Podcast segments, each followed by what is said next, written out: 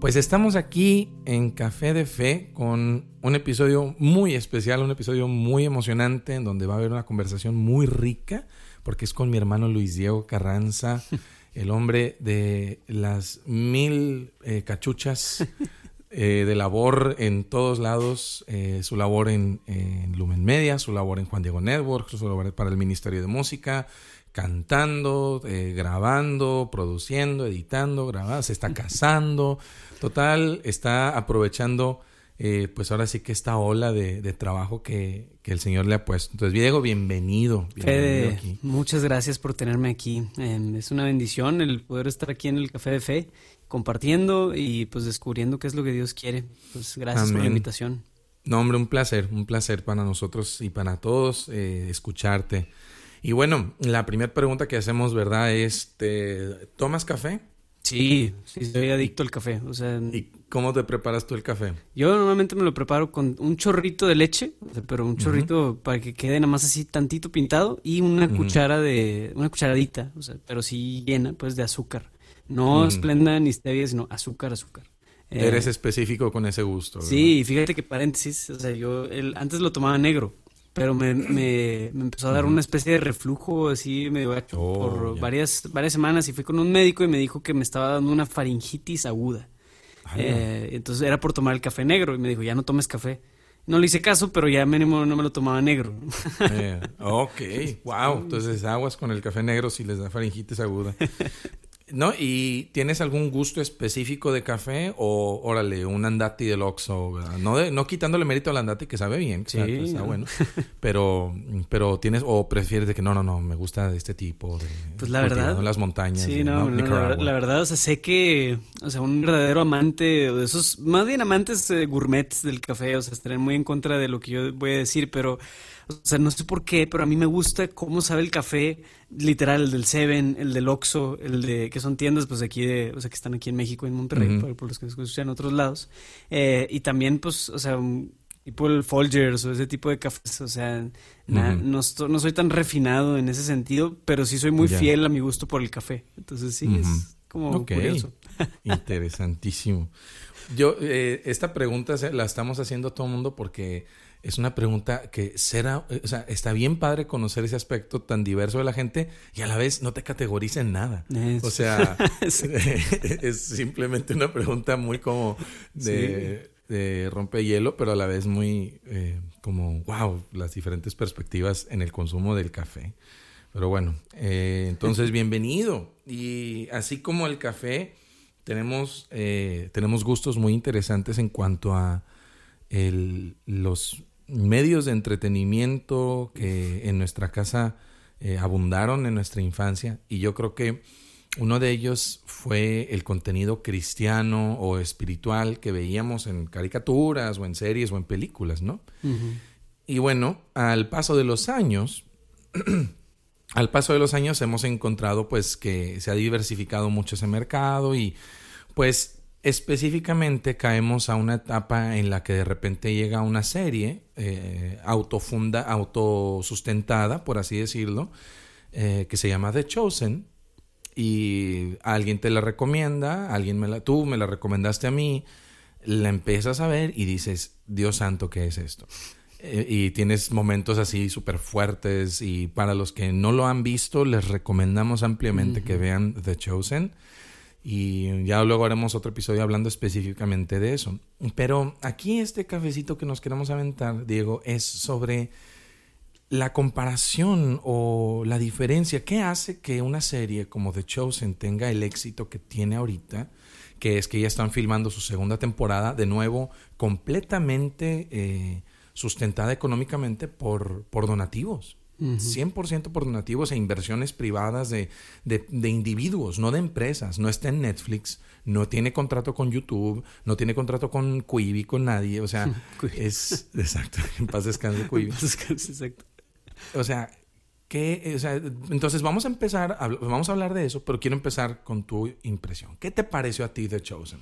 ¿Cuál fue tu, reacción a la pues, serie? No, la verdad Chosen, The Chosen tocó mi, tocó mi corazón, pero en, fibras bien sensibles em, de mi vida espiritual, o sea, y, Y es algo bien curioso porque el primer video que yo vi ya de, Dallas Jenkins, que es el director, donde pues él hace un chorro de videos en Facebook y está muy, muy, muy este, activo en todo eso. Y de las primeras cosas que ponía en, su, en el primer video que vi, era, la pregunta era, um, eh, ¿Can you trust the chosen? ¿O puedes confiar en esta serie? entonces él hablaba de cómo están, o sea, como respaldados eh, en la palabra de Dios, en muchas cosas, o sea, el, trasfondo que hay. Y entonces, o sea, yo empecé a abrirme un poco a, a eso y, ya con, o sea, y la verdad es que cuando le di como que puerta abierta y dije, ok, puedo confiar bien en esta serie, pues la verdad tocó fibras bien sensibles de mi vida personal, espiritual, hermosísimo. O sea, y son las historias del Evangelio que muchos em, que ya hemos leído los Evangelios, ya, los, ya lo conocemos, ¿no?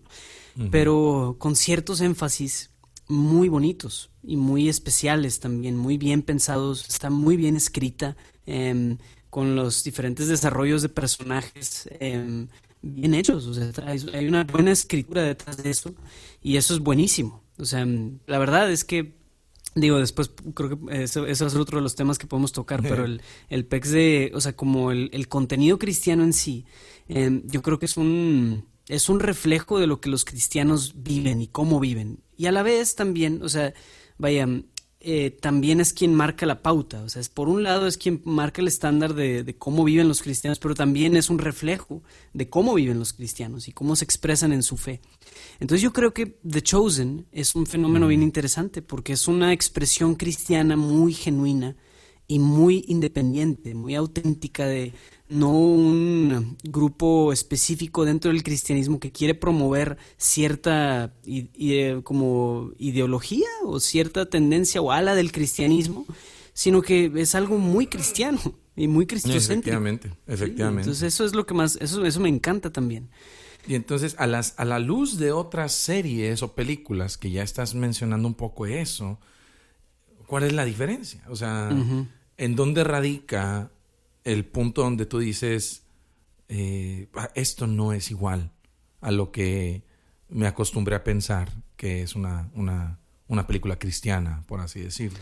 Wow, pues sí, es, o sea, el contraste es bien fuerte entre algo como God's Not Dead, por ejemplo. Eh, las películas de God's Not Dead, o todas esas películas tipo Fireproof o eh, Faith Like Potatoes y todas esas películas, incluso Facing the Giants, o sea que tienen un, o sea, como esta la, la, magia de la, de la, vida cristiana de que, oye, pues bueno, la persona está enfrentando una situación difícil, alguna crisis, ora, todo se resuelve mágicamente, y también, pues, o sea, el, el punto es acércate a, Dios y, y, tus problemas van a ser más llevaderos, ¿no? Sí. Y eso es, o sea, como, ok, lo entiendo, pero también de nuevo es, es algo muy, es un cristianismo que se nutre, es muy autorreferencial. Y entonces esa autorreferencialidad, te digo, es un reflejo de lo que los cristianos viven. O sea, hay muchos cristianos, tanto católicos como protestantes gringos, etcétera, o sea, que, que buscan ensimismarse. Sí. Y yo lo veo reflejado en esas expresiones culturales de películas, de series, de música incluso. O sea, que así son. Y entonces la diferencia con The Chosen es que lo siento muy auténtico, lo siento como que no le tiene, no está como anclado a que ¿cómo decir? O sea, a la noción que todos tenemos eh, sobre, pues, esto es de cristianos para cristianos, para que nos sintamos mejor con nuestros problemas y nuestra victimización, ¿no? que pobres de nosotros nos está pasando esto. Siento que de hecho Chosen es muy bueno en ese sentido de, deslindarse de eso y ser muy cristocéntrico, en decir, esto es lo que Jesucristo vino a hacer, en el contexto en el que vino a hacerlo. Entonces es una expresión cristiana bien padre.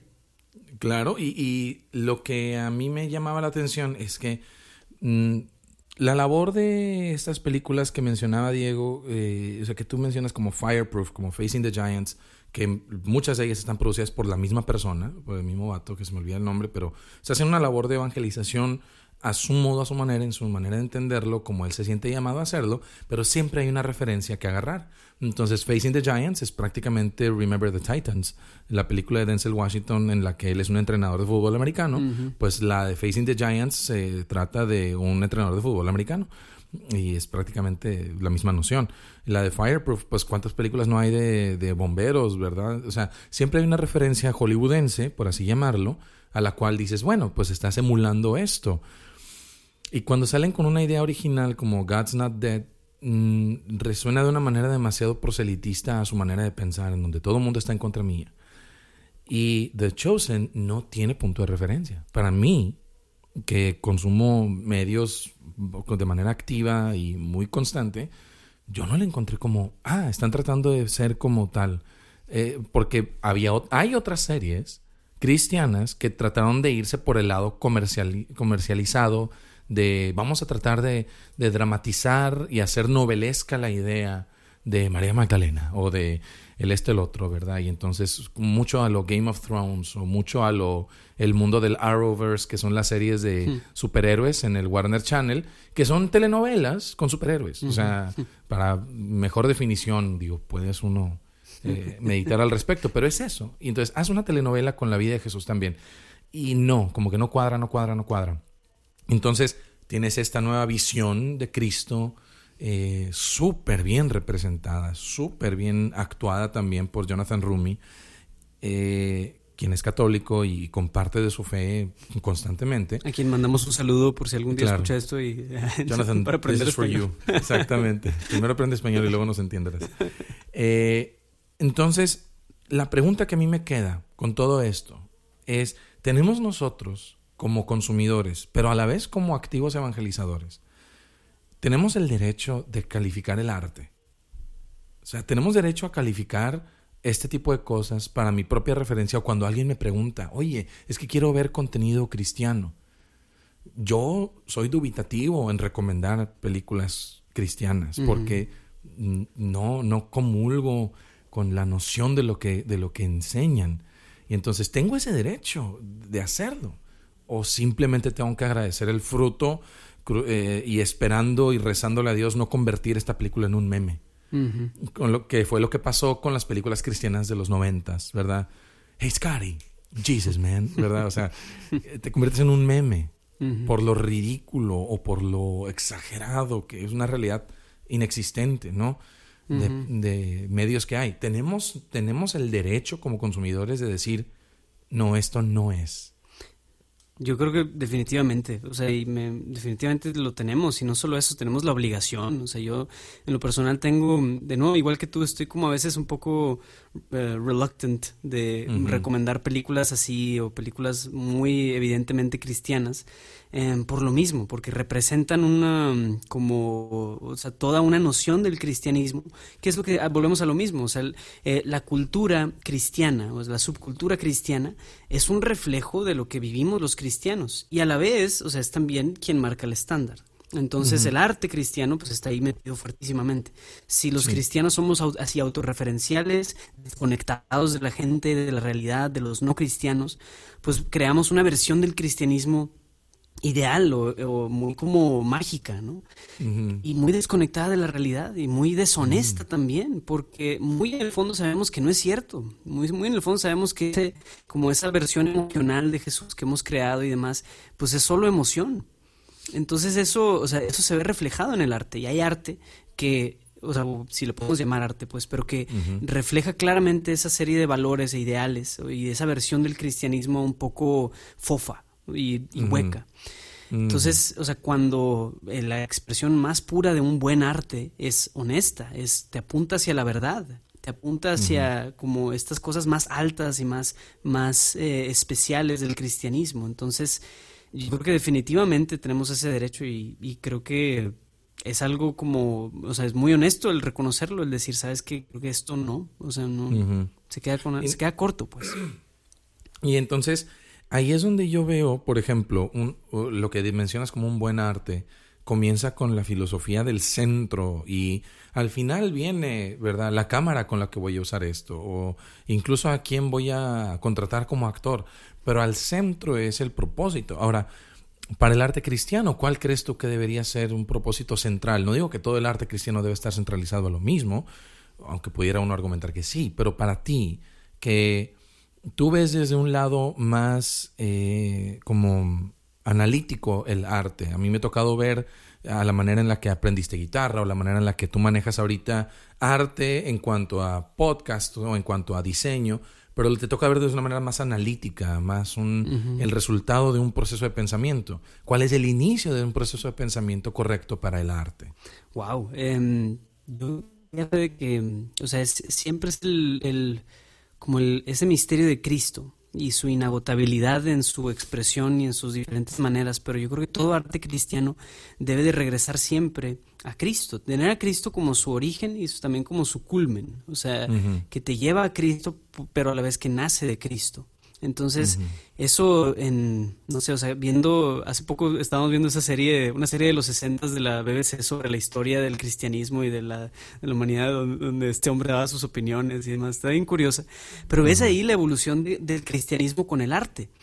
Y cómo en el, o sea, en el, en el medievo, era bien em, como natural eso, era natural relacionar como eh, el arte, una, esa expresión cultural de lo que nosotros como cristianos queremos, porque refleja a Cristo y, y apunta hacia Cristo. Entonces, por eso, por Cristo, podemos hacer catedrales y podemos hacer esculturas y podemos hacer pinturas y podemos hacer el hombre se poner a sí mismo en ese centro del arte, es decir, yo, mis emociones, mis expresiones, mi capacidad, y el hombre, o sea, llega este antropismo de, o el antropocentrismo de la modernidad y de otros siglos, o sea, ahí se empieza a perder su, su rumbo el arte. Y es bien curioso porque a lo mejor es arte más virtuoso en el sentido técnico pero no necesariamente es arte con más poderos. Es decir, muchas personas em, en el mundo van a admirar una obra de, decirte un ejemplo de Da Vinci, no tanto por lo que la obra dice en sí, sino porque lo hizo Da Vinci. Y entonces es como, ok, pues, o sea, ahí se, pierde el sentido del arte. Y se pierde ese sentido cuando igual en el arte cristiano ponemos en el centro al hombre. Yo, mis emociones, mis resultados, lo que yo experimento, cómo me hace sentir a mí y perdemos de vista que realmente el único sentido es Cristo. Y cuando estamos en Cristo, todo lo demás tiene sentido. Entra plenitud, libertad, felicidad, etcétera, como resultado, no como un fin en sí mismo. Para poner un ejemplo muy concreto y que la gente tal vez no sabe, pero para que vean qué tan permeado está el individualismo en el arte, en la iglesia, eh, Miguel Ángel basa mucho sus imágenes de Cristo en él mismo en, sus propias, en sus propias facciones físicas.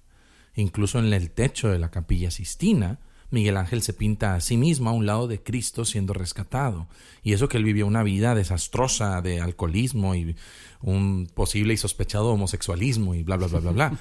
Pero, o sea, eh, bellísima la capilla Sistina y todo lo que quieras, claro, por supuesto. Y sigue siendo una expresión bastante maravillosa. Pero ya empieza ahí como a ver luces, ¿no? De un yo tengo que estar cerca de. O sea, es parte de, o sea, yo soy parte de la experiencia de Dios.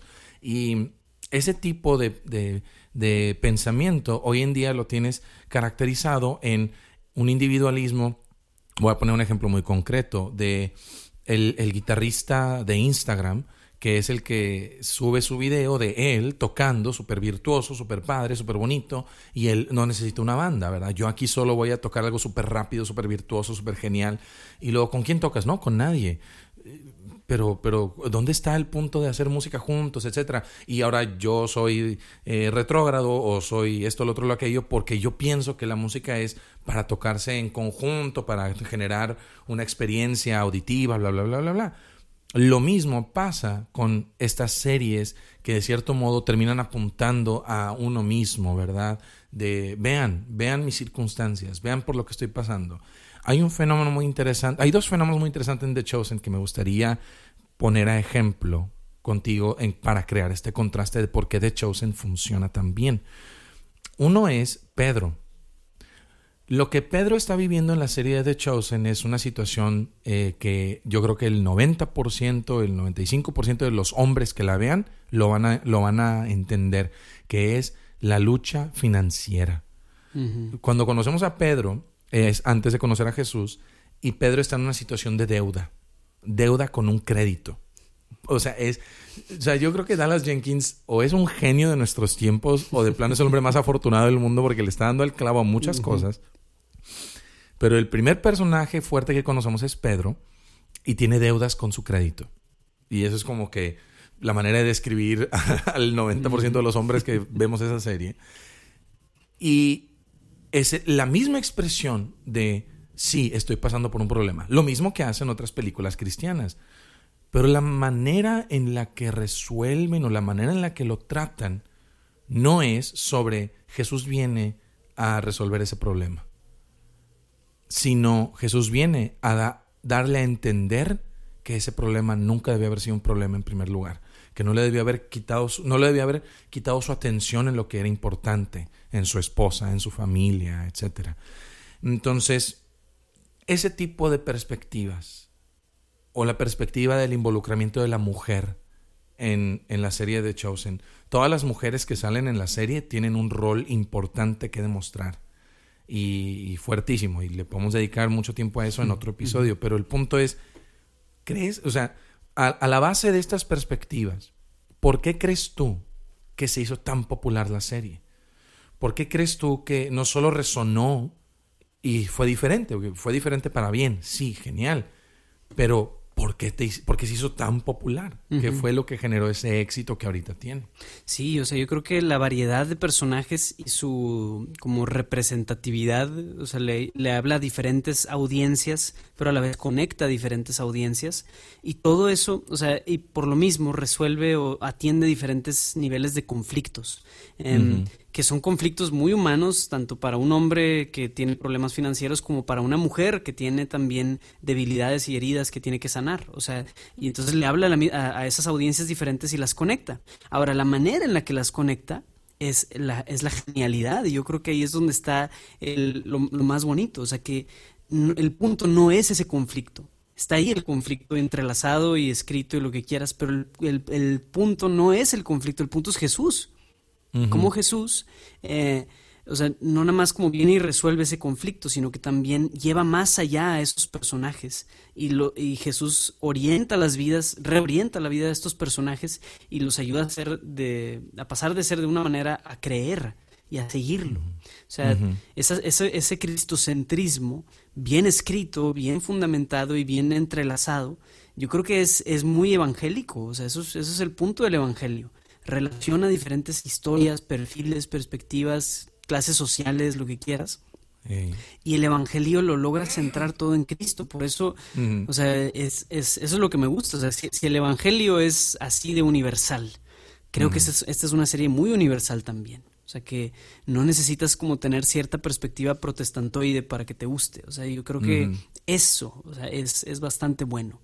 Y, y, eso pues, es... Eh, como, o sea, manteniendo esa independencia que tiene como serie, pues puede ayudarle a como hacer, tener mucha libertad creativa, pero a la vez bien centrada. Y buen asesoramiento, buena planeación, o sea, como toda la parte técnica, virtuosa, artística, pues también la tienen. O sea, está muy bien producida, muy bien hecha. Que... Muy bien escrita, ¿eh? Los diálogos están... Sí, ah, la fre... oh, sí, sí, no, tremendo. Se nota que el equipo que se reúne a los diálogos lo hace muy bien. Sí, sí, sí, sí, sí. Entonces todos esos elementos se juntan en una excelente serie y yo creo que es un buen estándar de arte cristiano que, digo, yo en lo personal sí he recomendado la serie incluso a amigos ateos, o sea, cosa que no me sentiría gusto haciendo con otros, otras series y cosas cristianas que ahí andan y que dices, mm". o sea, difícilmente voy a recomendar, bueno, por mencionar, Pureflix, o sea, que son películas cristianas que ahí andan, o sea, pero que carecen de consistencia, ¿no? O sea, y de, de peso. Entonces, o sea, el, el, tema es esto, ¿no? O sea, hablamos de, del arte, de Miguel Ángel, de, o sea, de, de, de, esas expresiones artísticas grandes que el hombre tiene. El hombre está en busca de eso. El hombre está completamente en busca de eso, pero mientras el hombre se, la pase viéndose a sí mismo y buscándolo eh, como autorreferencialmente, no lo va a encontrar, sea cristiano o no sea cristiano. La clave está en mirar a Cristo y buscar expresarlo en el arte. Yo creo que eso es la clave para ese éxito. Yo fíjate que antes de ver The Chosen, una de mis mi representación favorita de Cristo era en La Pasión de Jesús, La Pasión de Cristo, la película de Mel Gibson, pero pues son, son o sea, literal 12 horas de Jesús, ¿verdad? O sea, te quedas como con más. O sea, quiero ver a ese Jesús de Jim Caviezel, súper bien hecho. Quiero verlo haciendo otras cosas. Quiero verlo sanando, quiero verlo predicando, quiero verlo multiplicando panes. Pero pues no se trata de eso la película. Y aquí pues, es muy probable que lo vayamos a ver porque de hecho se planea tener ocho temporadas o algo así. Y genial, ¿no? Maravilloso. antes de ver eh, The Chosen, porque antes de que existiera The Chosen, la, la otra representación de Jesús que yo disfrutaba mucho era la de la cabaña.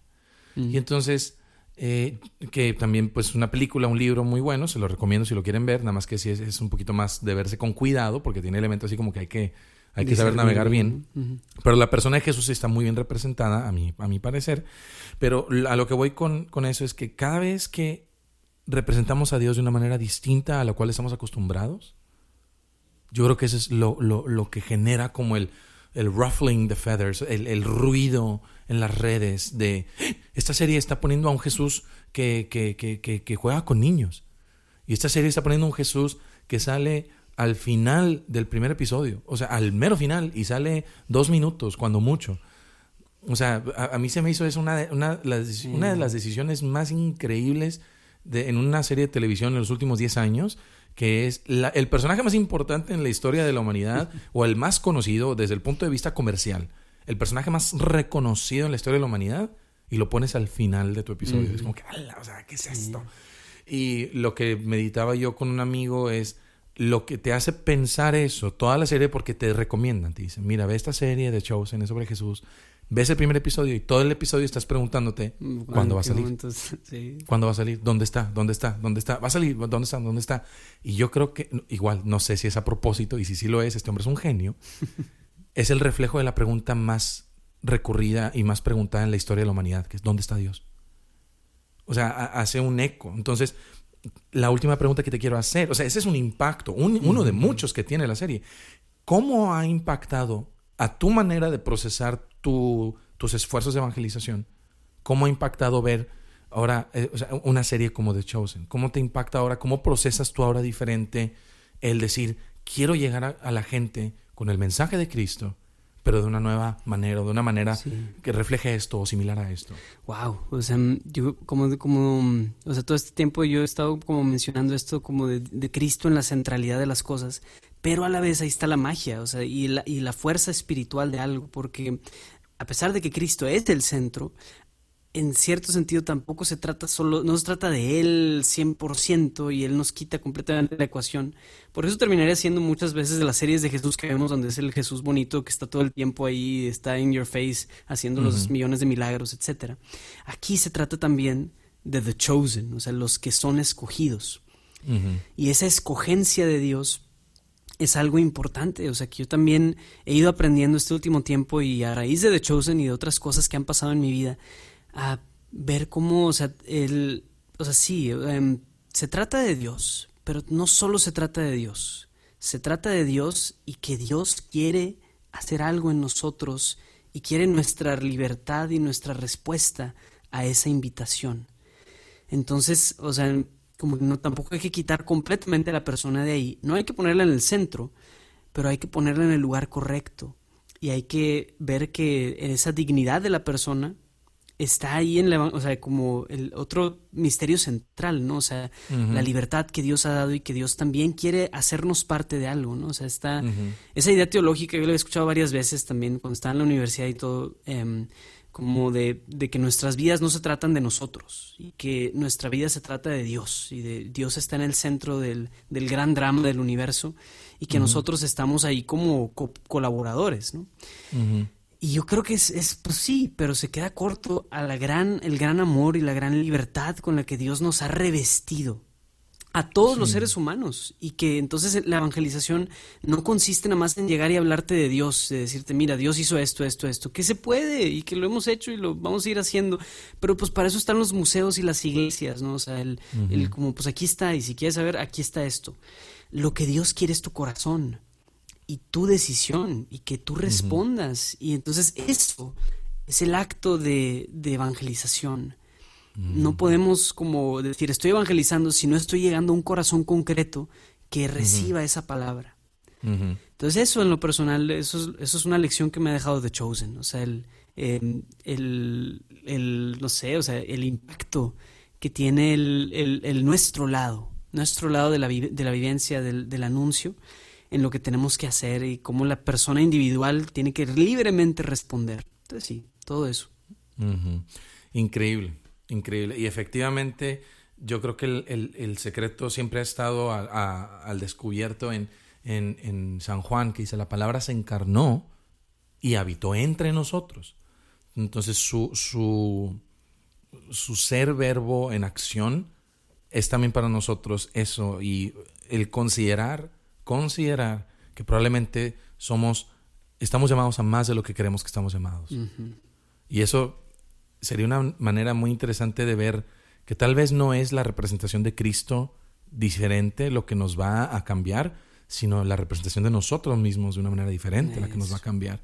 El yo no soy el personaje secundario que pensé que era. O sea, tal, yo no soy el extra en la serie que yo pensé que era.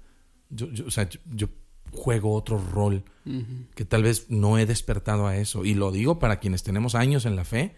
Santa Teresa, lo, estoy diciendo mucho, o sea, que 40 años orando mal, ¿verdad? O sea, 40 años de, de una oración sin fruto. O sea, te puede tomar tiempo darte cuenta que tienes un papel muy diferente que jugar. Entonces, pues ahí la riqueza y ese valor de una muy buena perspectiva de Diego, que también está estudiando antropología, este, que el estudio de la, de la huella humana, por así decirlo. Y bueno, qué mejor manera de comprender quiénes somos los elegidos que conocer la historia del ser humano en este mm. mundo y el impacto de lo que tenemos, porque las cosas que han pasado en este mundo han sido porque Dios nos sigue usando, porque no es necesaria de una intervención divina eh, o al menos así no lo ha querido el Señor. Y la próxima vez que sea necesaria la intervención divina va a ser el fin de los tiempos. Entonces, mientras tanto, el asunto está en nuestras manos. Así que muy buena, muy buena la apreciación y muy buena la, perspectiva que nos comparte Diego el día de hoy. Y bueno, pues nos vamos terminando con los tres shots de expreso que le vamos a pasar a Luis Diego el día de hoy, que son tres preguntas rápidas que él no sabe cuáles son y las va a contestar así rápido. Las puede justificar si quiere, pero si no, no, simplemente que las diga. Muy bien, vamos a comenzar con el primer shot de expreso. Diego, ¿qué prefieres, series o películas? Em, híjole, series. Series, muy bien, muy bien. El enganchamiento es diferente. sí, o sea, pero es, bueno, tiene que ser rápido, pero, o sea, te tenía que decir series, pero lo que me refiero es como, por ejemplo, una serie como Stranger Things, que es una película realmente de nueve horas, o sea. Exacto, sí. Pero pues sí, o sea, el pacing, la duración, el impacto, creo que en los últimos dos, tres años me he visto más impactado por series que por películas. Ah, muy bien, muy bien. Muy bien, series, prefieres series a películas. Muy bien, segunda. Eh, ¿Qué prefieres? Qué te, ¿Qué te, gusta más ver? Pues yo creo que lo, ya lo respondiste, pero de todos modos, ¿The Chosen o The Passion? O sea, ¿The Chosen o la película de la Pasión de mm, Cristo? The Chosen. Mm, muy bien, muy bien. Yo todavía no estoy seguro, fíjate que no me he podido contestar esa pregunta yo solo porque el impacto que tiene la pasión de Cristo cuando la ves en una Semana Santa o algo así, es como que, ¡hala, Sí, o sea, pero el tema es ese, o sea, es como Semana Santa, o sea, no, la verdad, un viernes en la noche, pues difícilmente voy a querer, como, ah, déjame pongo la pasión de Cristo, ¿no? sé sí, está, cañón. Pero de hecho, en sí, o sea, sí, sí me darían ganas de ponerlo en el ordinario, ¿no?